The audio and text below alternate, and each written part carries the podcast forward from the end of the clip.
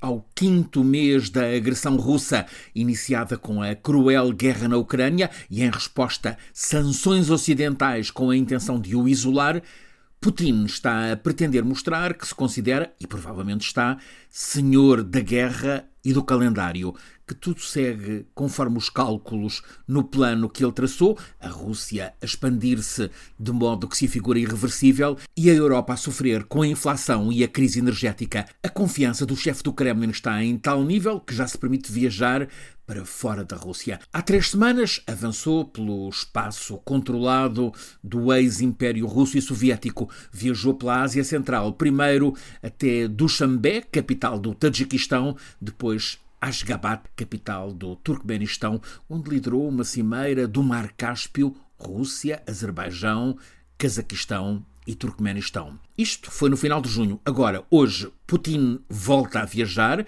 e faz saber previamente que viaja, vai mais longe, muda de continente, ainda que mais para leste, de facto, mais para sueste, vai a Teherão. É uma cimeira de três presidentes: Raisi, do Irão, Erdogan, da Turquia Putin, da Rússia. Há uma óbvia dupla mensagem do patrão do Kremlin. A primeira é de que, apesar das sanções ocidentais, ele, Putin, viaja para participar em cimeiras internacionais e reforçar alianças.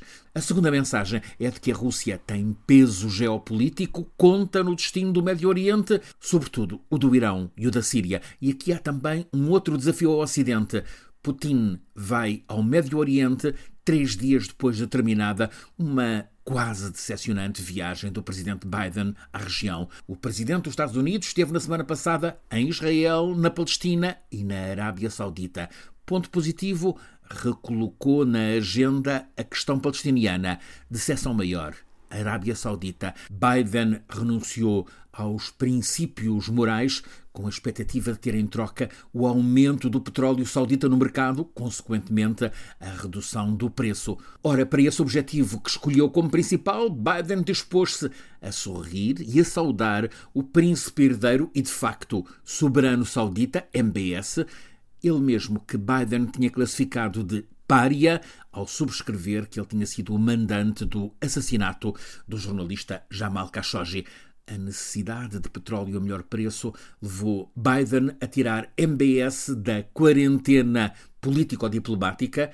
Este conseguiu o que desejava, mas em troca, Biden teve pouco do que pretendia. MBS, como que em retaliação pela quarentena a que foi submetido, ficou por vagas promessas de aumento do número de barris de petróleo saudita em cada dia, mas apenas um pequeno aumento, nada do que Biden tinha em vista. Portanto, para o Presidente dos Estados Unidos, em vez do desejado êxito, decepção nesta viagem ao Médio Oriente, é facto que Biden repetiu num encontro com autocratas e monarcas absolutos da região o empenho dos Estados Unidos nos direitos humanos, com o valor da democracia, com a igualdade entre homens e mulheres, mas ao ceder perante MBS, Biden deixou cair o idealismo.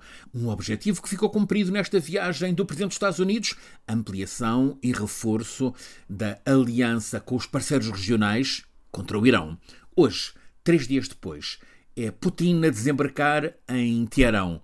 Para quê? Para reforçar a aliança precisamente com o Irão. Um pormenor: vão estar juntos dois países expostos a severas sanções ocidentais, Rússia e Irão.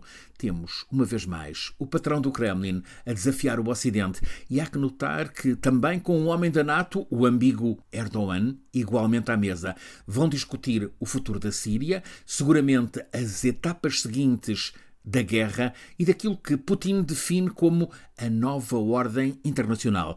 Talvez haja negociação sobre um corredor para escoamento dos cereais da Ucrânia. A África precisa desesperadamente desses cereais, mas, sobretudo, Putin aposta em mostrar que está ao comando na frente internacional, enquanto joga com o tempo e explora as consequências do prolongamento da guerra na Ucrânia, inflação disparada, crise energética, para desgastar as economias ocidentais. O problema é sério, o mundo está difícil, perigoso.